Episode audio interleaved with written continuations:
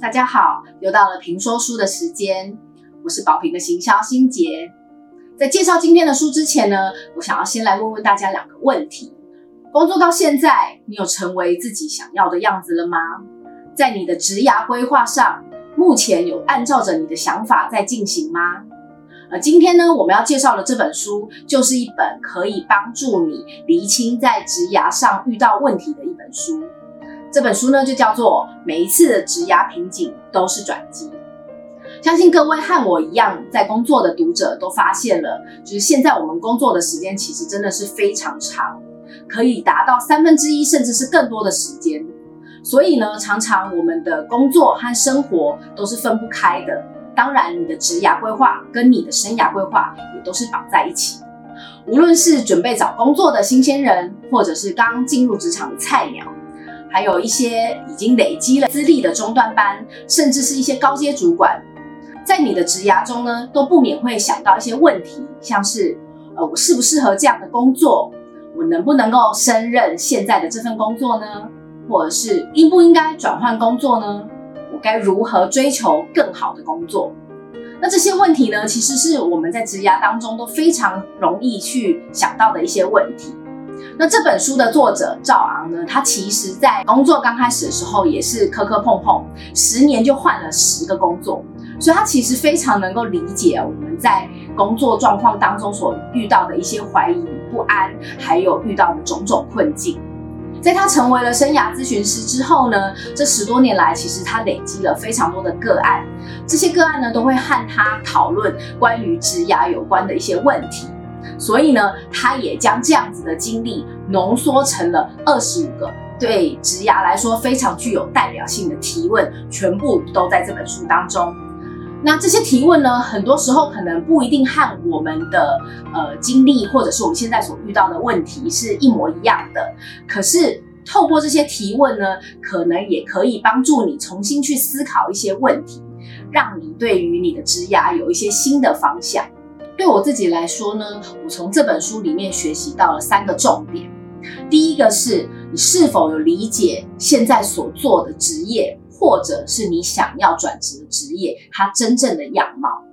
呃，其实就我自己的经验来说，我在刚踏入职场的时候啊，其实是对想要进去的工作，并不是认识那么多。那到后来呢？当我面试新人的时候，其实也发现他们对于自己想要做的工作，可能都是呃认识不够的。那这样认识不够的状态下呢，可能会造成你对这份工作有想象上的落差。那进入到这份工作之后呢，这样的落差可能会为你在工作上带来一些问题。那这些问题可能也会打击你的自信心。那你就会在这份工作上面呢，就是呃会有遇到很多的状况，然后可能也会让你的工作表现变差。我们要如何才能够了解一份工作的内容呢？那赵昂在书里面呢，他其实也提到了，就是如果你真的想要了解一份工作。其实呢，你可以先去接触一些和这份工作或者是这个领域成绩做得比较好的一些人，可以和他们聊聊这份工作的内容可能是什么。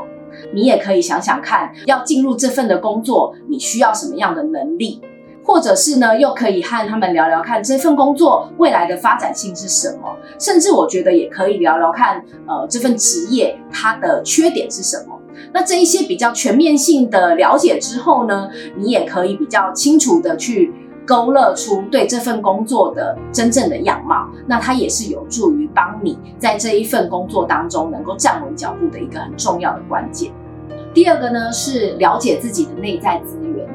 我刚刚提到的对工作情况的了解，它是一个对外在状况的掌握。但是我们对于自己够不够了解呢？我们可以了解自己适不适合做哪样的工作吗？或者是你有清楚知道你的能力在现在的这份工作当中可以解决什么样的问题呢？甚至是你想要追求的工作价值究竟是什么？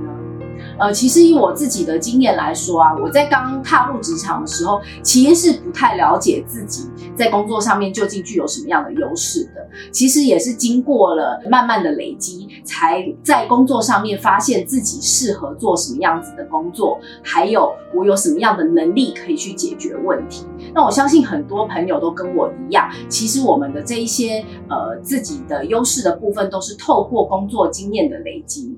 那对赵阳来说呢，其实了解自己的优势是一件非常重要的事情，因为你只有了解自己的优势，你才知道要如何运用自己的优势。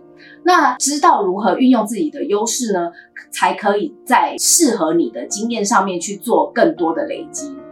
当你做了更多的累积的时候，遇到机会来临，你也才能够去努力争取你想要的机会。而这些状况呢，对于无论是我们现在的工作，或者是你有想要转换跑道的话，都是非常适用的。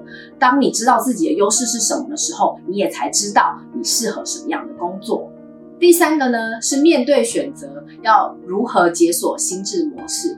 呃，其实呃，在工作上，我们常常会遇到非常多的选择。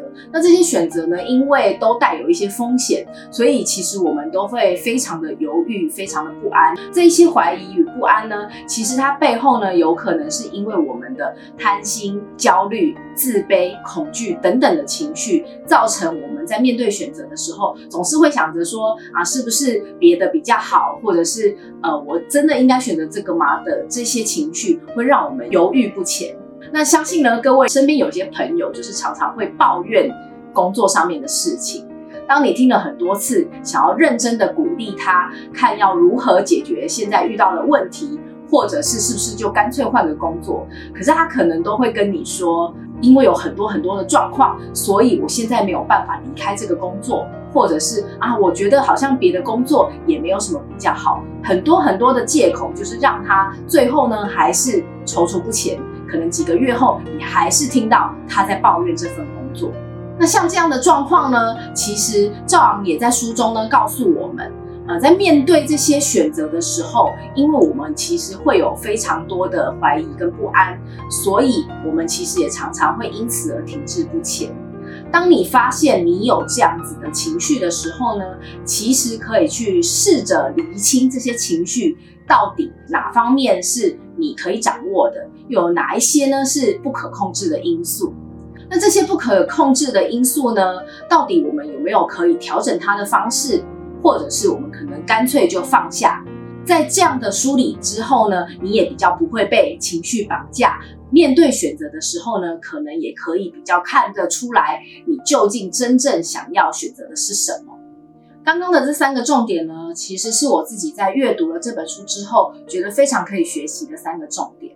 那这本书呢，里面其实还有其他许多的故事跟提问，可以帮助我们再去思考更多职涯规划的问题。那其实对我自己来讲啊，我在阅读这本书的过程当中，也跟着这些提问还有引导，去重新思考我对于现在工作状况的一些问题。我相信各位透过这样的思考，其实可以在你的职涯规划上面有更多不同面向的可能。其实每个人啊，我们现在在工作上面所花的时间这么多，那工作跟生活的状况就几乎都是绑在一起。如果能够解决你在职涯规划上面所遇到的问题，你就有可能可以重写你的人生剧本。那职涯瓶颈呢，其实它不是一个危机，而是一个转机。转过了之后呢，你就会发现你的人生会有无限的可能。希望我们每一个人都能够成为自己真正想要的样子。今天的评说书就介绍到这里，谢谢大家。